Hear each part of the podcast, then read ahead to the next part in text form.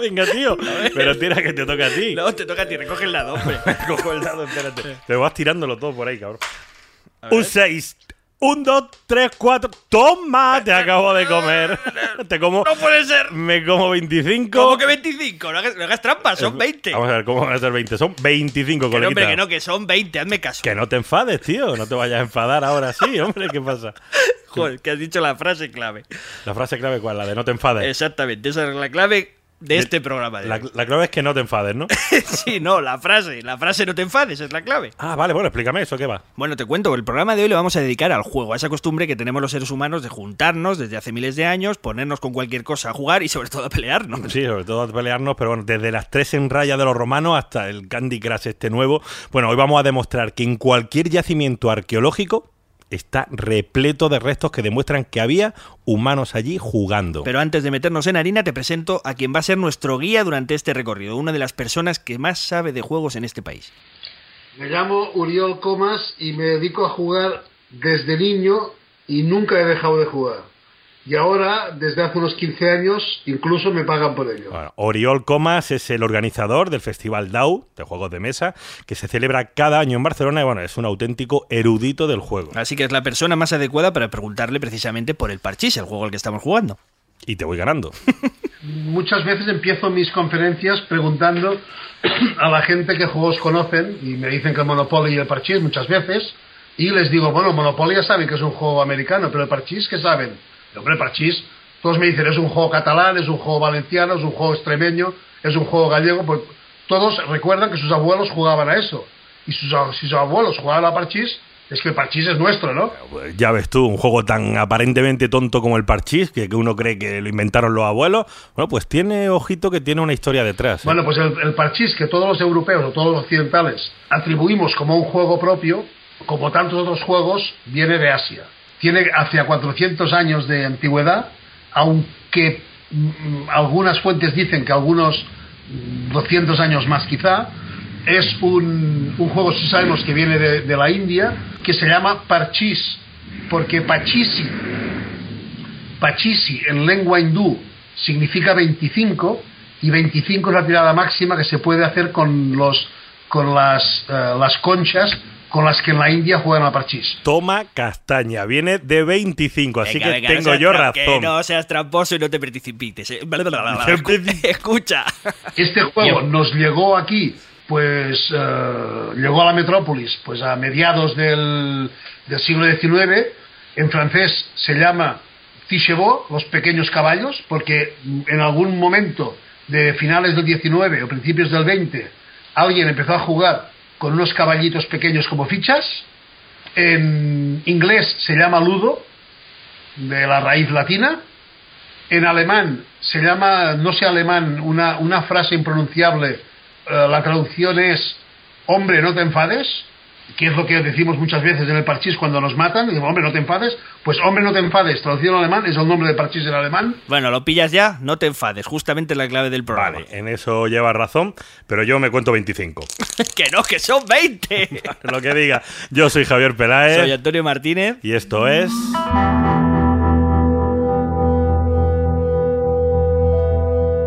Catástrofe. Venga, vamos a dejar nuestra partida por un momentito y vamos al asunto que nos ocupa hoy, que son los juegos y el motivo por el que jugamos eh, pues hace ya miles de años. Para comenzar el programa de hoy necesitamos que os metáis en ambiente y os imaginéis que estamos en pleno verano en mitad de un pueblo de Cáceres. En mitad de Cáceres, en verano, vale. Y estamos además al lado de unas ruinas arqueológicas cuando de repente... Vemos aparecer a un tipo vestido de romano. La leche. Buenos días, amigos genios. Seguimos jugando, seguimos jugando. Estamos preparando esto para recibir a todos los ludópatas que quieran jugar con nosotros.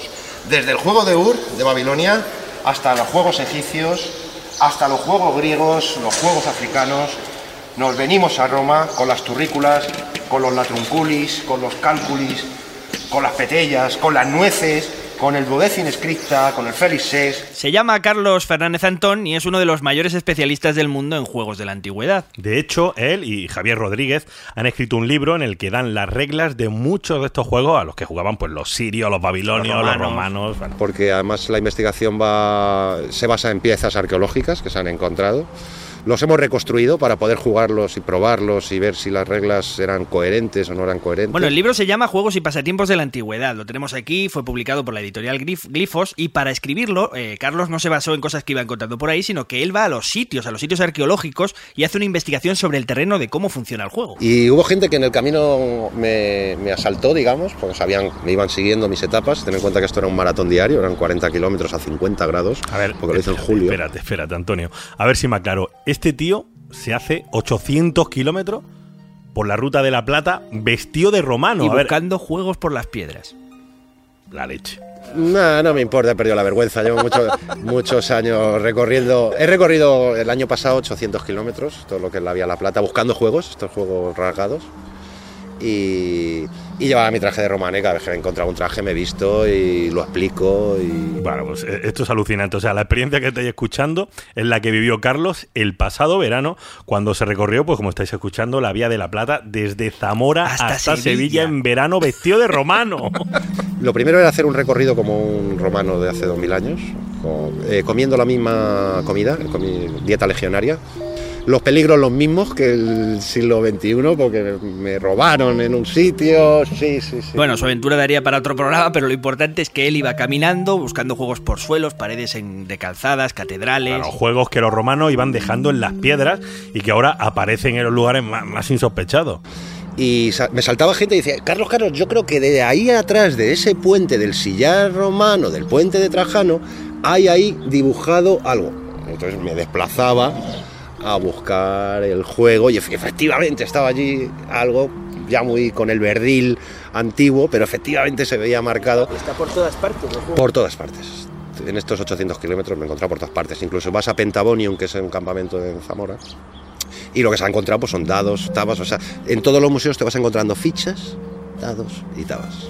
Bueno, ya veis que es impresionante que los juegos están en todas partes y la gente de los pueblos, la gente del lugar, sabe perfectamente dónde están o dónde han quedado esas marcas y avisaba a Y son marcas que, han- que llevan ahí 2000 años. El molino, pues es muy fácil. eh, eh, llegas a la iglesia y, y miras hacia arriba y de pronto ves una piedra que sale además con otro tipo de color, caliza, y ves perfectamente cómo está grabado pues un, un ternilapilli, o un tres en raya, como un tres en raya, y te das cuenta perfectamente de que es una piedra reutilizada con una piedra que podía haber estado en una cualquier calzada o en cualquier escalera de los templos.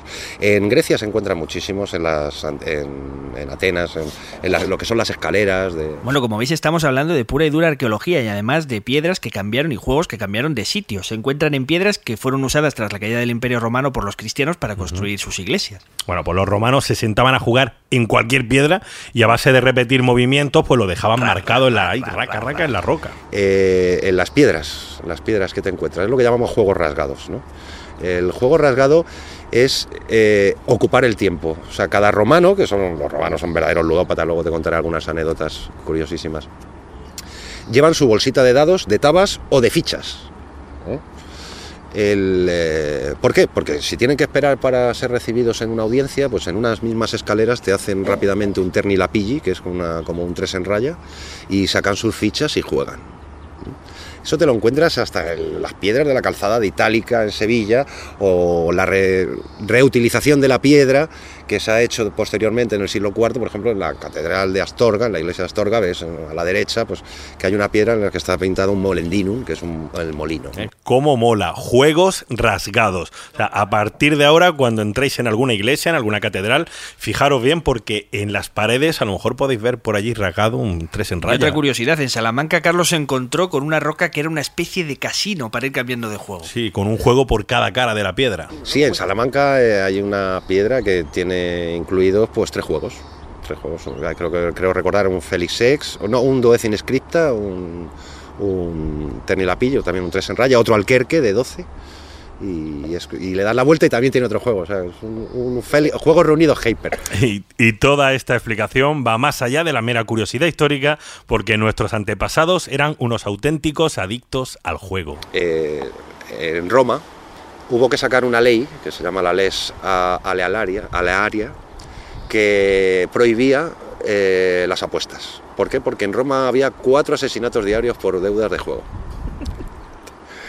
Entonces, eh, los romanos, que son muy prácticos y muy ingeniosos, eh, lo que se prohibió eran los juegos de dados y de tabas, para que no se viera que había apuestas y tal. Entonces aparecen las fichas, aparecen muchos más juegos de fichas que lo que son juegos de apuestas. Otra cosa es que luego se jugara en las tabernas en la parte de atrás y se jugara en la bolsa de denarios, ¿sabes? Cuatro asesinatos diarios. O sea, Roma era Las Vegas, pero a lo bestia. Ya te digo, con estas cifras podríamos empezar a escribir ya un CSI antigua Roma. Vale, venga, pero ¿por qué jugaban?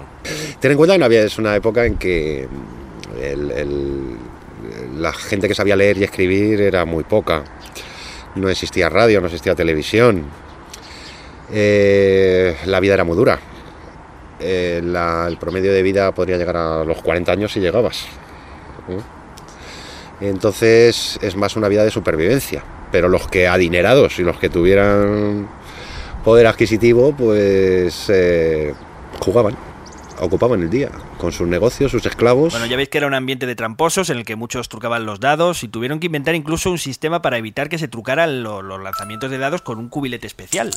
Aquí tienes el cubilete, era una orgía aquello de lujuria, de dinero, de poder. Sexo. ¡Juego! Eh, Augusto, por ejemplo, se vanagloriaba de perder 20.000 sestercios diarios. Él decía que los perdía, o sea, los regalaba. Tenía tanto que regalaba a todos los que venían a su convenium, pues 20.000 sestercios. ¿no? Eh, Claudio, por ejemplo, eh, era un enfermo del, del Felisex, le encantaba. Y se, incluso se hizo carruajes con su mesa de juegos para, para mientras viajaba, pues ir jugando con carruajes adaptados. El Felisex es como un parchís. Eh, Nerón los dados.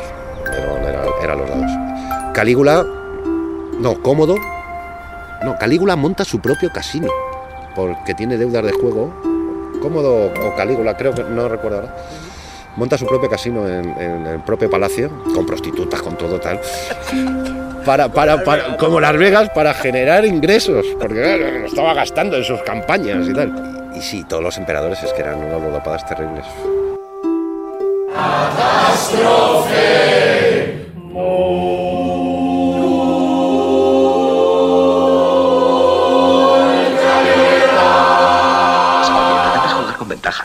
Juega para ganar, con modestia y sin presumir. Al final podrás contar las ganancias, así sabrás quién es el mejor. Es impresionante todo esto que estamos escuchando sobre la ludopatía de los romanos, pero la afición al juego yo creo que se remonta mucho antes, ¿no? Estamos hablando de juegos que se remontan a hace 2600 años y probablemente ya se jugaba muchísimo antes de todo esto. El juego más antiguo es el juego de Ur, el juego real de Ur o el Tajau. Es un juego babilónico. Hay dados desde hace 4.000 4.000 años de antigüedad. ¿Eh? Con este tipo que parece que son los dados que utilizan ahora los de los Warhammers, estos, o- de- de piramidales y, y de todo tipo, eso ya existía. ¿Son de hace cuánto tiempo? Por 5.000 años, 3.000 años. Los primeros dados. lo- que hay una continuidad. en 2004 serían los dados más antiguos conocidos, fechados en el siglo o sea, 3.000 años antes de Cristo, en la ciudad quemada de Sair Hisota en, el Irán, en Irán, cultura babilónica. Ahí tienes a la humanidad jugando a los dados hace 3.000, 4.000 años. Dale al cubilete, 5000 Antonio. años, raca, raca, raca, raca, raca, raca, raca, raca, raca. Yo creo que la- el, el- el nacimiento del juego es innato en el hombre, desde el origen de la humanidad. O sea, incluso tú ahora mismo cuando naces estás jugando, ¿no? Y con el juego aprendes. La vida como el propio juego, ¿no? Estás jugando con todo. Pero es innato y el- eh, la necesidad de jugar del hombre eh, va en ese camino, en una sociabil- sociabilizarse con los demás. Bueno, ¿y de dónde salen esos primeros dados que recuerdan tanto a los sofisticados cacharros que usan en las partidas de rol? Pues de los palitos, de los huesos. Aunque, aunque tenemos constancia de que los primeros dados son de 3000 antes de Cristo, había que contar con algo. Había que contar con algo. Y muchos de los primeros juegos egipcios se juegan con palos. O sea, el palo con cuatro partes, unas pintadas de diferentes colores y tienen un valor.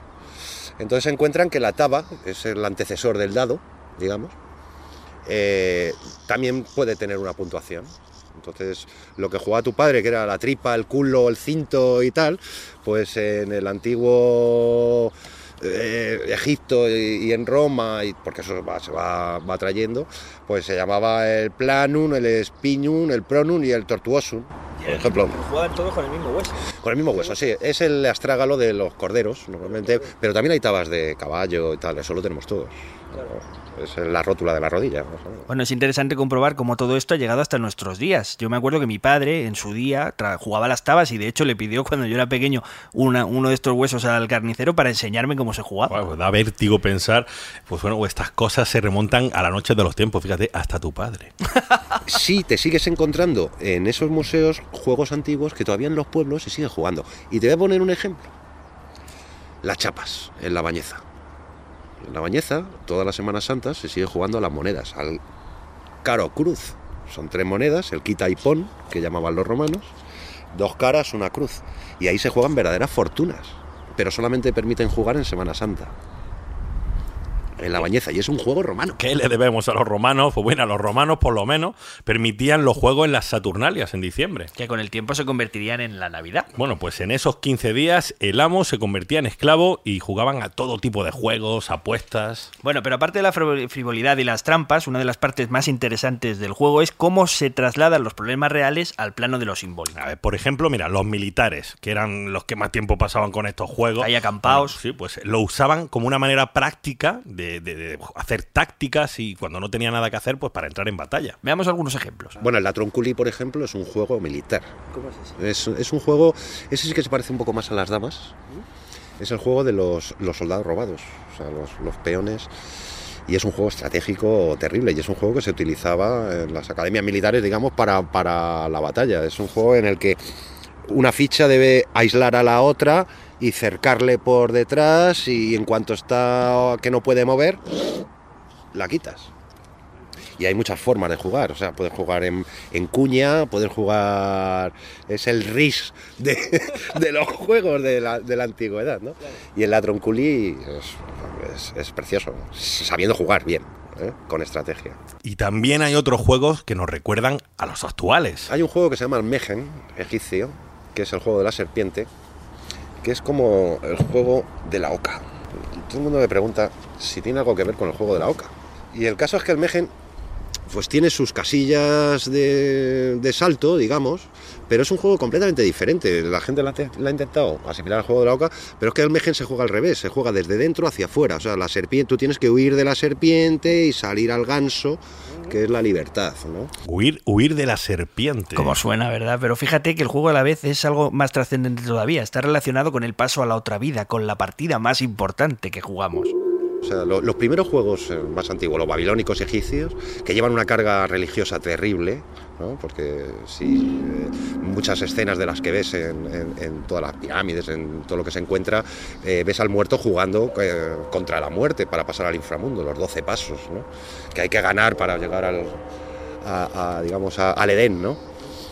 Eh, eso en los egipcios y babilónicos es así siempre, o sea, en todas las representaciones, ten en cuenta que lo único que encontramos son piezas arqueológicas decoradas de tumbas reales. Y en muchas de estas tumbas reales, tumbas egipcias, eh, también la de los faraones, pues se representa al muerto, pues ya sabes, jugando una partida sobre un tablero. Suena bien, ¿verdad? Qué bonito. Y en algunos de estos juegos el camino de fichas representa el tránsito del alma por las 12 regiones del inframundo. Qué bien. El objetivo es llegar hasta el dios Osiris. O sea que juegas una partida con la muerte. Bueno, ya sabemos el resultado, ¿verdad?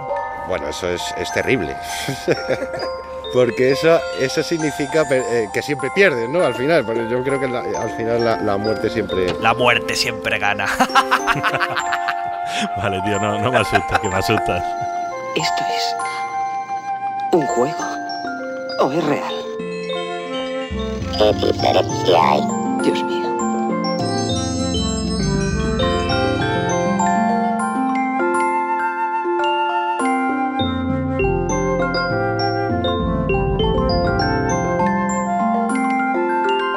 Estás escuchando Catástrofe, Catástrofe Ultravioleta. Ultravioleta. Y seguimos en Catástrofe Ultravioleta, un programa que realizamos, oye, gracias al apoyo de la Cátedra de Cultura Científica de la Universidad del País Vasco y a la Fundación Euskampus. Y seguimos preguntándonos por qué jugamos. ¿Y qué lleva al ser humano a esa afición de juntarse y echar una partidita desde la más remota antigüedad? Yo creo que jugamos porque es algo que lo llevamos en el, en el ADN como, la, como especie.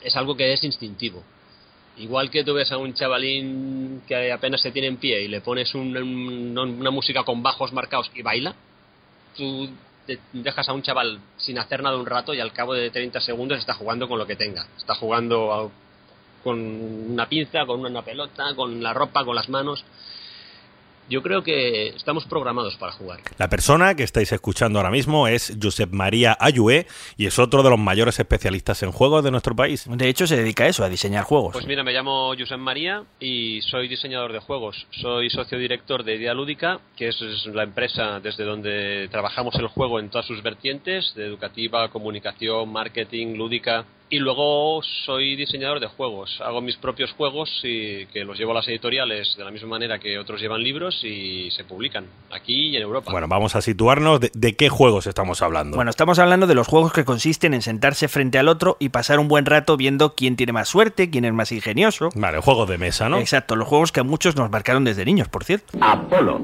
construcciones del mañana en un juguete de hoy. Tu juguete. La primera vez, la primera vez que jugué a un juego en una partida entera eh, y que, que la recuerdo fue el Monopoly, que luego con los años dices, oh Dios mío, esto tendría que borrarlo en mi biografía porque tampoco es que sea un juegazo, ¿no? Pero es un clásico. Y me acuerdo que compré las cuatro estaciones y venga a ganar dinero, y venga a ganar dinero. Y yo pensaba, qué juego más fácil, esto es maravilloso. no me ha vuelto a pasar en la vida, claro. bueno, ¿quién no, quién no ha tenido esa, esa sensación, ¿no? De hacerse el dueño de toda la partida. Yo ahora machacándote al parchís, ¿no? Bueno, no, no, que la partida no ha terminado. Pero aparte de todo, habrá quien piense que esto de los juegos es un poco minoritario, ¿no? Que solo juegan los niños, unos cuantos frikis, pero se equivocan. Hay una auténtica comunidad de jugadores. Sí que es verdad que hay una comunidad de jugadores muy, muy, muy fuerte que coleccionan los juegos y que los discuten y que los valoran y que los analizan con la misma pasión que hace años o que ahora mismo se hacía con los libros y con las novelas. Y hay seguidores de sus autores favoritos, hay prensa especializada, se comentan, hay foros en internet donde hay gente que yo te diría que es que vive en esos foros comentando la última novedad, el último anuncio. Es una afición que puede llegar a ser muy, muy absorbente. Hay un argot entre los grandes jugadores de que si este es un 1000, este es un 2000 o este es un 3000, haciendo referencia al número de juegos de mesa de su colección. Anito es un 4000. Quiere decir que tiene 4.000 juegos de mesa. Madre mía, 4.000 juegos. Bueno, eso, eso ya es mucha afición, ¿no? ¿cuánto, una, una pregunta. ¿Cuántos juegos de este tipo se, se, venden, no? No sé. Por darte un dato, hay un juego que son los colonos de Catán. Ahora, bueno, ahora se llama Catán simplemente. Del cual en todo el mundo, desde su invención, este, digamos, es el barco insignia de, de los juegos modernos se calcula que, que desde su invención en 1995 se han vendido unos 3 millones de ejemplares. Es un juego, ¿eh? ¿En el mundo en, o en, en el mundo. En España 150.000. Pero entre cada año se, tiene un incremento de, 25, de un 25% las ventas. Y el año mm. pasado salió en catalán y este año saldrá en euskera. O sea que hay un, muchísima gente que juega a juegos de mesa clásicos, pero cada vez hay más que juega a juegos modernos. Bueno, es así como se les llama, se les llama juegos de mesa modernos y hay muchísimos que están triunfando porque son realmente imaginativos. Nos cuenta Jue algunos ejemplos. Los juegos han evolucionado muchísimo, los juegos de mesa. Desde estas propuestas que nosotros recordamos de pequeños como el Risk, el Monopoly, el Trivial. Ahora se, se busca mucho más el juego de estilo alemán en el cual todos los jugadores participan continuamente en el cual no hay un ganador claro hasta el final. Nadie ha perdido a media partida. Me gustan a mí personalmente mucho los juegos de relación. A mí uno de mis favoritos es el Time's Up, que es un juego que mezcla, digamos, tabú, mímica, esa de adivinar, hazlos por equipos repitiéndote, pero es un juego en el que hay mucha relación, hay muchas risas, no solo, no solo es lo que hace el otro, sino que ves lo que tiene el otro dentro. Cuando va a definir a un personaje lo define de una manera pues ya ves también por dónde va. A mí me gustan este tipo de juegos, los que te hacen reír, los que te hacen ver cómo es el otro, lo que, los que pones un poco a tú, algo tuyo de encima de la mesa. Vale, y si os estáis preguntando a qué se refiere José María con conocer lo que tiene el otro dentro, os vamos a poner un ejemplo. Este juego, por ejemplo, Time's Up, es como los juegos de mímica donde debes adivinar la película o el nombre de un personaje. Entonces, había un día, una vez que estábamos jugando con, con gente de diferentes edades y había que adivinar Rocky. Había, había un jugador muy muy joven que hacía de boxeador el tío se volvía loco. Boxeador, eh, no, eh, taekwondo, no, no sé qué, no. Total, que al final acaba la partida y que Rocky. Rocky, tío, Rocky, Rocky, que no te das cuenta, Rocky. Dice, ¿quién es Rocky? Se queda así, dice, pues el boxeador que hizo Silvestre, Stallone. Y se queda el pavo así, ¿quién es Sylvester Stallone? Va- Vale, tío. Nos hacemos, nos hacemos viejos, Antonio. Ya te digo, bueno, hay que está bien lo que dice Josep María, ¿no? Hay que tomarse las cosas con humor. Sí, bueno, luego están la gente como tú que se enfada. ¿Yo? Sí, claro, porque tiene un componente emocional muy, muy, muy fuerte. Vamos a decir, si te metes en la dinámica y te olvidas un poco, si te focalizas demasiado, sí que te puede llegar a hay gente que se enfada. Si tú te metes en el papel y olvidas que simplemente es un juego, puedes sentirte in- interpelado a, a nivel personal. Gente, bueno, temperamental, gente que juega poco, gente que es fanática de un juego, puede llegar a implicarse personalmente a esto que dices, ostras, que acabas una partida enfadado. ¿Cuento con tu permiso? Claro que cuentas con mi permiso, pero te advierto que aquí la cosa va en serio, no es un juego.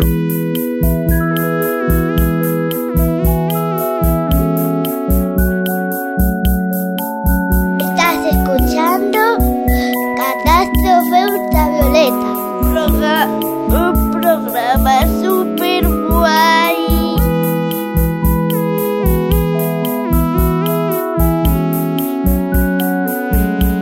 Seguimos en Catástrofe Ultravioleta y todo esto que estamos escuchando en realidad, Javi, son tonterías de críos. ¿Tú quieres saber lo que de verdad es una partida intensa? Vale, a ver, ¿qué, qué es lo que me traes? Voy a empezar a grabar ya, joder, que esto es así el ambiente. Está grabando. Ah, está grabando ya. Sí, bueno, es para el podcast, luego os cuento. Venga, vale, dime, dime dónde te has metido. Prepárate para jugar al juego con más mala leche que nadie haya diseñado Bueno, jamás. A mí es que estas cosas me dan muy mal. Hola, soy Miguel Santander y estamos en mi casa. Vamos a jugar una partida de democracia. Vale, ¿y qué, qué- qué es democracia? Democracia sería el, vendría a ser el juego de mesa de la marca España.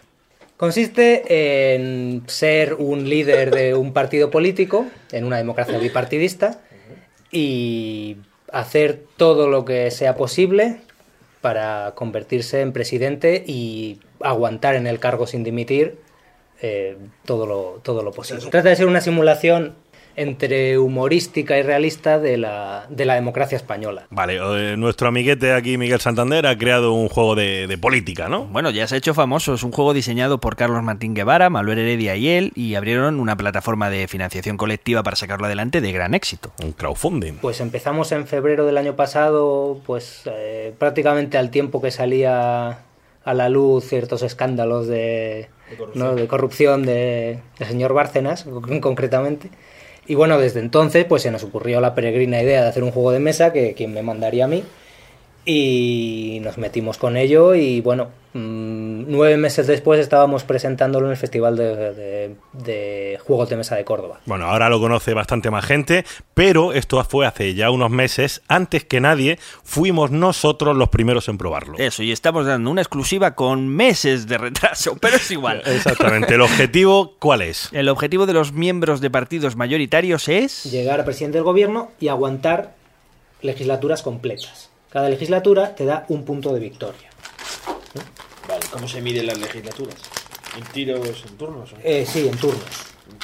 En total, como mucho, hay eh, nueve turnos de juego. Y eso si no se produce una dimisión y unas elecciones anticipadas. Me encanta.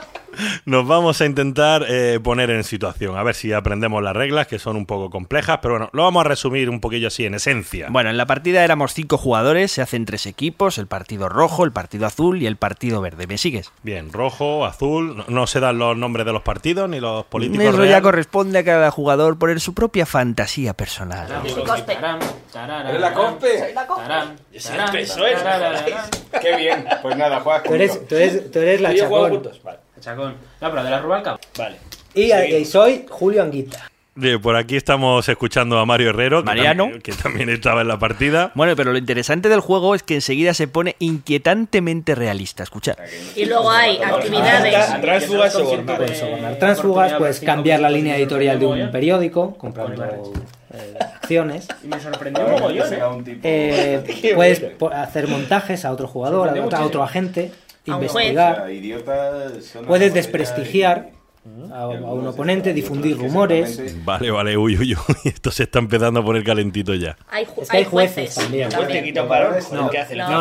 Normalmente lo que tienes Hay- que hacer es quitarle los varones. Además de varones, hay, hay medios de comunicación Yo que tú puedes comprar. beta, puedes comprar un medio de comunicación no lo había visto. para, ¿Eh? Para que haga cosas para ti, para que te Ah, suba eso- la popularidad, es que para que desprestigie a un rival, para que te dé votos. Y puedes comprar jueces. Joder, esto, esto cada vez se pone mejor. O sea, hay un montón de variantes aquí, ¿no? Esto, la partida tiene que ser muy difícil. Sí, ¿o? la partida es un poco compleja, es para jugadores ya un poco avanzados, pero bueno, lo importante y lo interesante es que lo que tú sospechas normalmente que puede suceder en la vida real, en este juego sucede. Pero la cosa es explicar las reglas. Luego ya verás que las, que las vas a asimilar muy rápido porque es que simplemente tienes que fijarte en cómo se haría en la realidad. Y ya está. Entonces, en general, Al fin y esa es la- tienes que es interpretar la un papel y, y jugar con él. Entonces, Vale, venga, vamos, vamos al lío, vamos a empezar la partida. Eso es, empezamos a jugar, cada turno los jugadores eligen unas cartas y las juegan, pueden elegir cómo financiarse, con el riesgo de que si lo hacen de forma ilegal, les pille el juez. empiezo yo. Entonces revelo y digo, vale, pues Tengo jamón en mi la varón revela aquí una comisión ilegal, que da más burro de 6, tienda ahí enfrente. y una comisión ilegal, que da otros más 6, que son 12. Y una que tengo aquí, 13. Vale, Y con 13 lo que hago es comprarme un medio de comunicación que cuesta 7 y un juez que cuesta 6. Bueno, pero como ves, a veces te pillan. Malversación de fondo. Resulta que tenemos un tesorero que ha malversado. Bueno, lo- los jugadores además se van metiendo poco a poco en el papel allí. Bien. Si, si quitas ese juez, no le voy a pillar. Miguel, me da igual. carta joder. Pero, no tío. Joder, te prefiero que gane el PSOE al Izquierda Unida que sois unos izquierdosos tristes. Pero no a soy. Izquierda Unida, que soy. ¡Rano Radicales chao! Cabrón. ¡Radical! ¡La pinza! Y con el Ah. líder. España, España. No cada puedo, vez que no lo puedo hacer pronuncio, nada, tío. La lágrima, la emoción me, No, me es- sube. es- Lo siento, sí, pero tengo, que pensar en los ciudadanos. No puedo estar atento a rencillas personales España- de un mismo partido. Si no os Decir queréis, España es decir pasión. y dejadme el camino libre Decir España para es decir trabajar para los ciudadanos. emoción. Bueno, ya lo estás viendo, pero es que no te puedes imaginar cómo pueden llegarse a meter en el papel. Es, un, es una cosa increíble. Este que, que escucháis es Aitor, que era mi compañero de partida y de partido, de las dos cosas, que me ganó en las primarias, por cierto. Te la ganó a ti, Sí. tu compañero. Sí. Seguido que España- Espera, espera. es. España necesita un polideportivo como el de Bollullos de Cuesta Arriba, ¿Y eso quién provincia de Badajoz. ¿Eh? ¿Qué le sacado? Aitor. Pero El si- polide- pero si el- no le toca ya. No, Ya, porque ya, cuando ha hecho esto, cuando ha hecho el... El dado el polideportivo, discurso. el polideportivo de Zafra es un polideportivo Ese es mi presi. como España, con pasión, con optimismo, con saber mirar hacia adelante. Bueno, ya vas pillando porque me ganó las primarias. Con este nivel de demagogia te puedes imaginar. no me digas más, no me digas más. Llegó a presidente del gobierno. Gracias al pacto electoral que he hecho con el Partido Rojo, el Partido Verde ha hecho con el Partido Rojo, Aitor, también conocido como el Rubal, del, del Partido Rojo, el, el candidato del Partido Rojo, Walfred, ha sido investido presidente, con lo cual eh, tiene, Soy el puto amo. tiene el medio de comunicación del gobierno, Ajá. ¿Y eso que le da? Que... pues que es un medio de comunicación un poquito mejor, Radio Televisión Española. puede desprestigiar mejor a la No competencia decimos nombres, no decimos nombres. y no puede ser condenado en un juicio. Ja, ja. Es absuelto automáticamente de todo juicio. Y además tiene una carta de especial de, de presidente, que, de las cuales hay varias, eh, le ayuda a impedir la dimisión en ciertas circunstancias. Bueno, la partida ya está metida en harina y cuando uno es presidente ya cambia totalmente el objetivo. Los del partido de la oposición tienen que conseguir a toda costa que el presidente dimita. ¿Y cómo dimite un presidente en España? ¿Eso es un imposible? Quiere ser candidato. le echa del gobierno? Está claro. Reduciendo su popularidad a cero. Eso es, reduciendo la popularidad del presidente. La pelea sigue mientras en la oposición se pelean por los Le medios. acaba de comprar la mayoría de las acciones de la Ha razón. hecho un cambio de medio. Acaba de que- quitar el este. Sí, te lo quita. Adivina quién quiere ser candidato. ¡Candidato! Le ha, quita- Le ha, le ha quitado el medio de comunicación a su compañero. Qué bonito. Todos los detalles del juego Democracia están pensados. Incluso la ventaja de tener la televisión pública a tu Oye, disposición. una cosa, qué, qué mala leche tiene este Miguel, ¿no? Sí, la tensión va creciendo hasta momentos realmente culminantes. Escucha. Los ciudadanos no pueden más. Sincera- sinceramente, Huelga España general, merece general. algo más.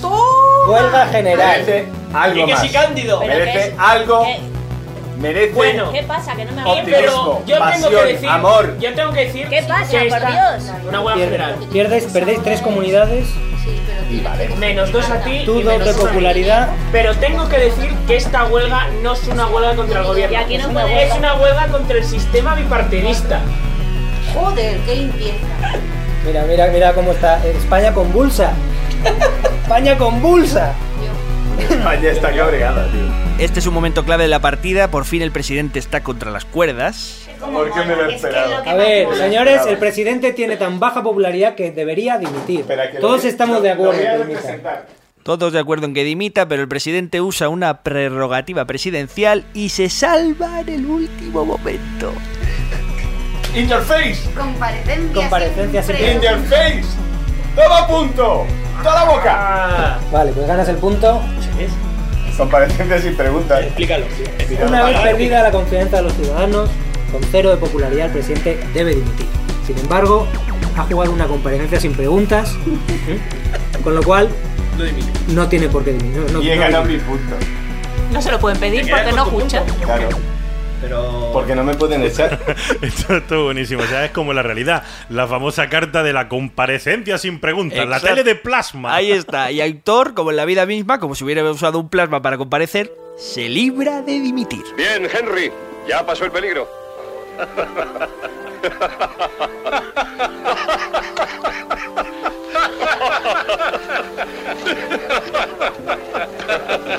Magnífica representación. ¡Vía real!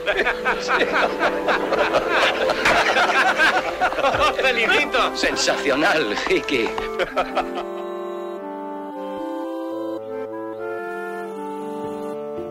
Catástrofe Seguimos en Catástrofe Ultravioleta y oye, si, si os acordáis, empezábamos el programa aquí Antonio y yo jugando al parchís y en alemán, ¿te acuerdas que, que se decía como algo así como hombre no te enfades? Oye, por cierto, ya que sabes un poco de alemán, ¿cómo se dice esto? Mensch ärgere dich nicht. Mensch, ärgere dich nicht. Bueno, y en Italia el parchís se llama non t'arrabbiare. Non t'arrabbiare. Es algo así como no te mosques. Bueno, Bueno, además nos viene muy bien porque en la partida de democracia que acabamos de escuchar, a algunos nos salió lo peor que teníamos dentro, aunque fuera medio en broma. Bueno, esa es la clave del juego, no, no terminar de creérselo todo. Y mira, ya que estamos, vamos a volver a las palabras de Uriol Comas. El juego es una actividad separada de la vida cotidiana. Jugamos para apartarnos de lo de cada día. Cuando jugamos mentimos, cuando jugamos simulamos. Jugando nos podemos pelear, matar, pero cuando acaba el juego, lo que, lo que había en el juego no vale. Uno ha de saber que cuando juega está simulando. Bueno, esto, esto es un alivio pensar que después de, de estar jugando con, con democracia durante una hora no te has convertido en político. Bueno, todo pasar- puede pasar en esta vida. Seguimos buscando una manera de definir qué es el juego. El juego, digamos, el juego socialmente avanzado, que sería el, el- el juego de tablero, lo definen como una actividad libre, gratuita, improductiva, que se realiza fuera de la vida eh, cotidiana. Esta es, vamos a decirlo así, la, la definición canónica, ¿no? La definición pura y dura. Eso es, pero seguro que nos dejamos algo. Jugar es parecido a leer. Cuando juegas tienes emociones, te conviertes en una princesa, en un asesino, en un ladrón o en un monstruo y vives la aventura de esa princesa, ese ladrón, este asesino, ese monstruo. Pero además lo haces con quien tú quieres. Esa es, yo creo que es la, la diferencia, el, va- el valor añadido del juego a otras actividades sociales. Ah, Por supuesto, los juegos son cultura y en ocasiones, como estamos viendo en democracia, por ejemplo, bueno, pues ayudan a pensar sobre distintos aspectos de la realidad. Y hablando con los jugadores, uno descubre auténticos prodigios de imaginación y de temas pegados a la vida diaria. Sí, a, a cosas tan cotidianas como el recibo de la luz, por ejemplo. Precisamente, Uriol me habló de un juego que se llama Alta Tensión, diseñado por Friedman Friese, que por cierto es un tipo muy particular. Sí, el tipo, el tipo siempre va con el pelo pintado de verde, ¿no? Y como su nombre tiene dos Fs, pues no, pues eh, todos los nombres de sus juegos, los juegos que va inventando, empiezan por F. En alemán, claro. Alta tensión en alemán Funkeschlag. y hace juegos, desde juegos muy simples de cartas, con un giro que lo hace divertidísimo, hasta juegos complejos como alta tensión, que es un juego que reproduce la, la red de distribución eléctrica en un país. Y se empieza con, con carbón y se acaba con las nucleares y tiene las ciudades, cada, hay tableros de todos los países, de todos los países del mundo y tú juegas con el tablero Alemania, España creo que también existe, y tú vas creando la red eléctrica, tienes que llegar a las ciudades, tienes que abastecer, tienes que ver cuánto inviertes en cada una de las centrales, etcétera. Es un juego de gestión muy avanzado. Como, como, como mola. Entonces, Bueno, el propio Uriol diseña juegos y uno de los más originales tiene que ver con la ciencia y con las invenciones. Vale, se llama Inventum, eh, además lo hizo para la Universidad de Barcelona y los jugadores son pues eh, investigadores.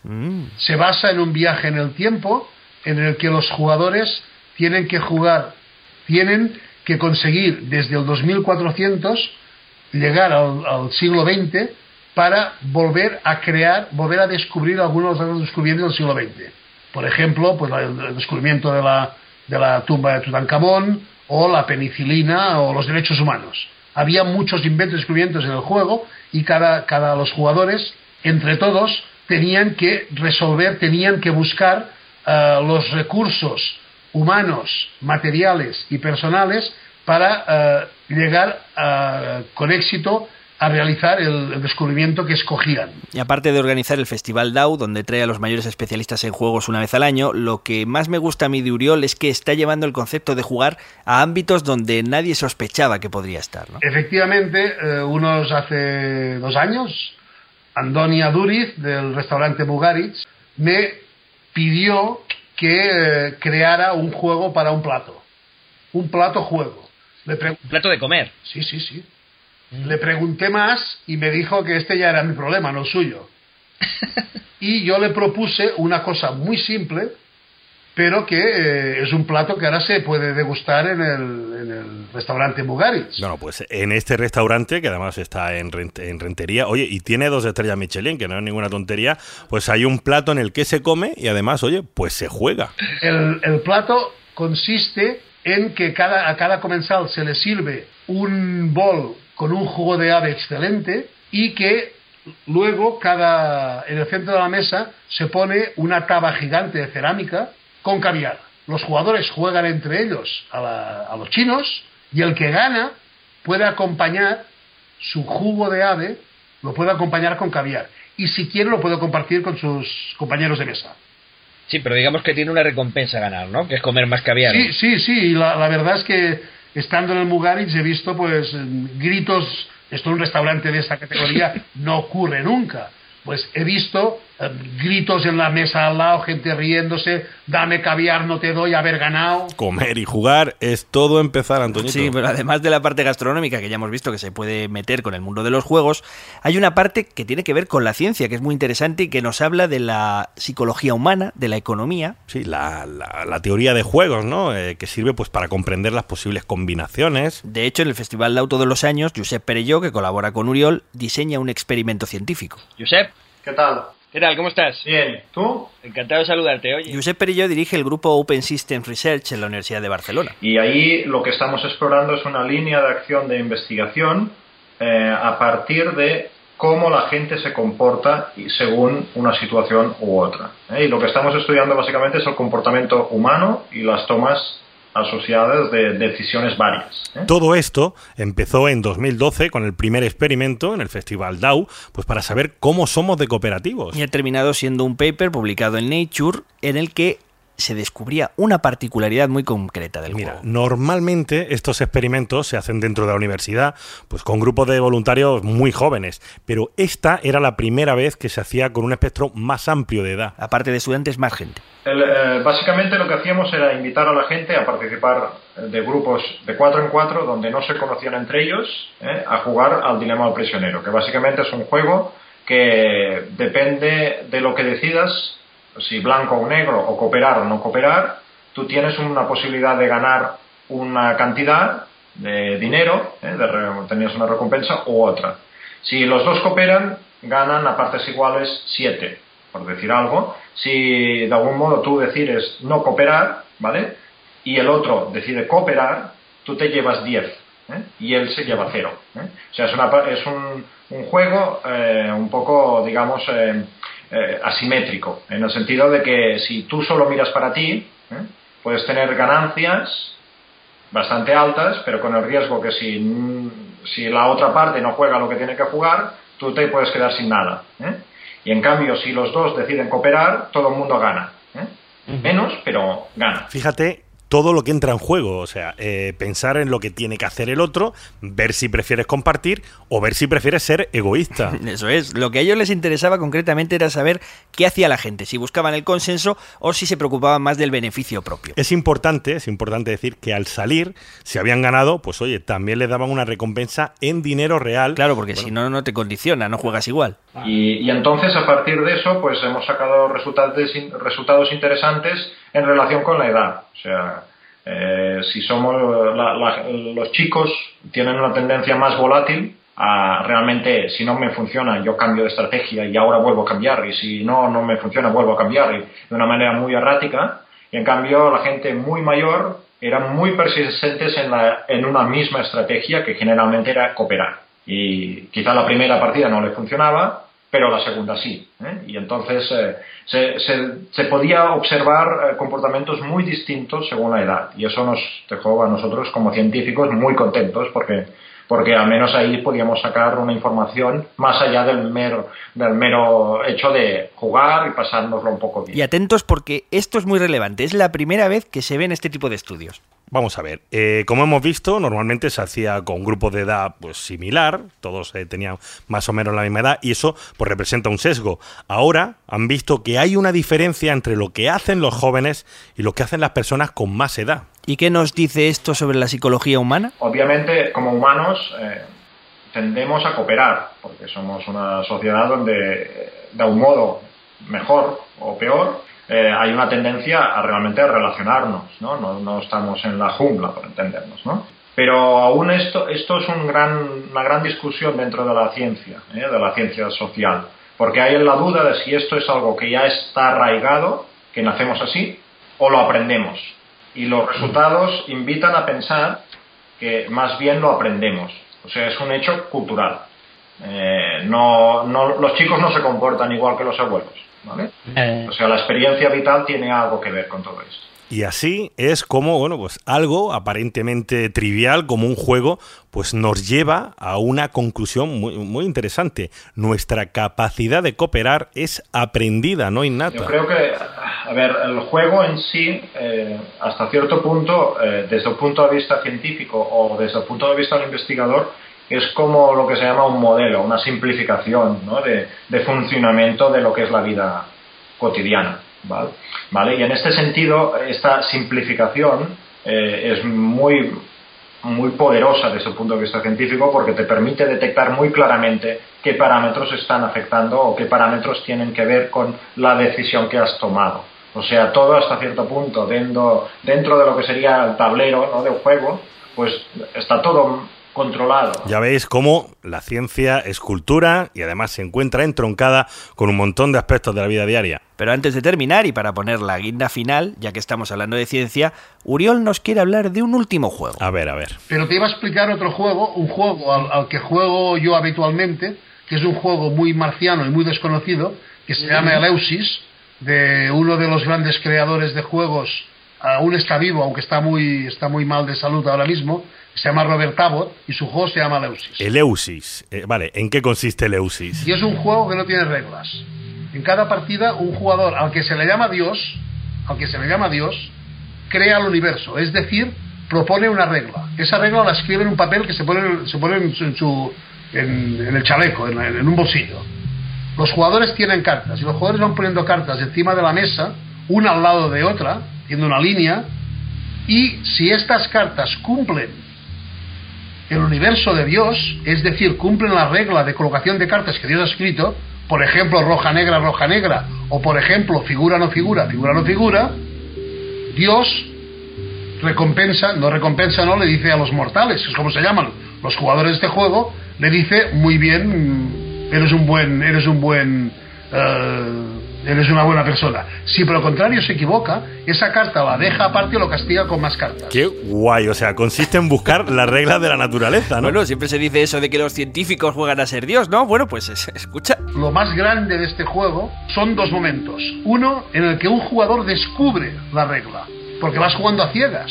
Pero a medida que es un juego inductivo, a medida que vas jugando, tú vas cerrando los caminos para llegar a descubrir cuál es la regla que gobierna ese universo que se dibuja en una mesa.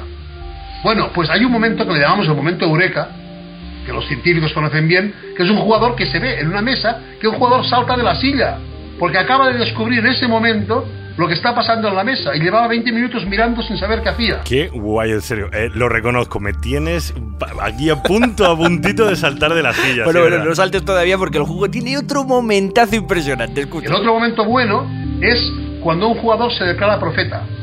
Cree que sabe tanto como Dios y, le, y coge su lugar. A partir de ese momento, el que hace de Dios es el profeta. Si no se equivoca, va a ganar muchos puntos. Si se equivoca, Dios lo va a destronar y va a volver a coger el mando. Eh, Esto a mí me sirve mucho como ejemplo de que en el juego te involucras tanto que efectivamente en este juego y en cualquier juego, cuando haces una jugada tuya o de otro que ves que te provoca un- una, una pequeña chispa intelectual, dices, coño, eh, por eso estoy jugando.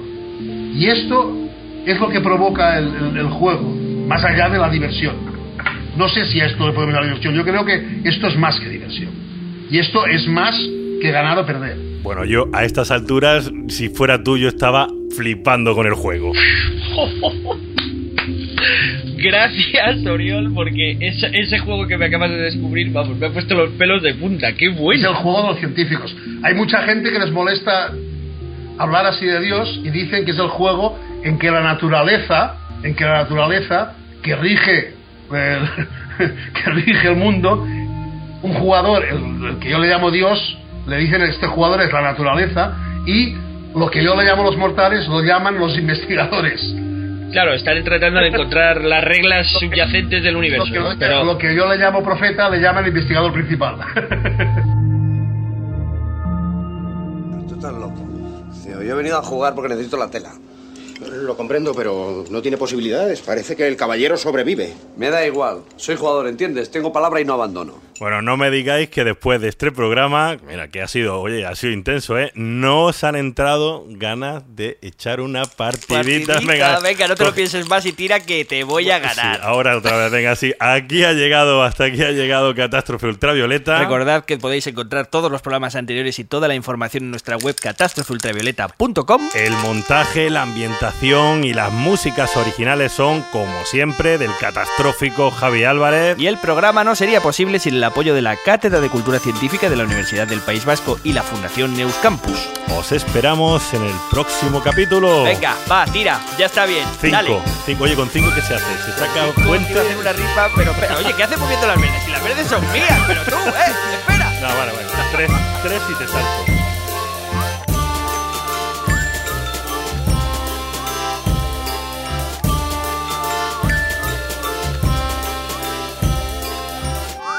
Extraño juego. El único movimiento para ganar es no jugar. ¿Le gustaría una partidita de ajedrez?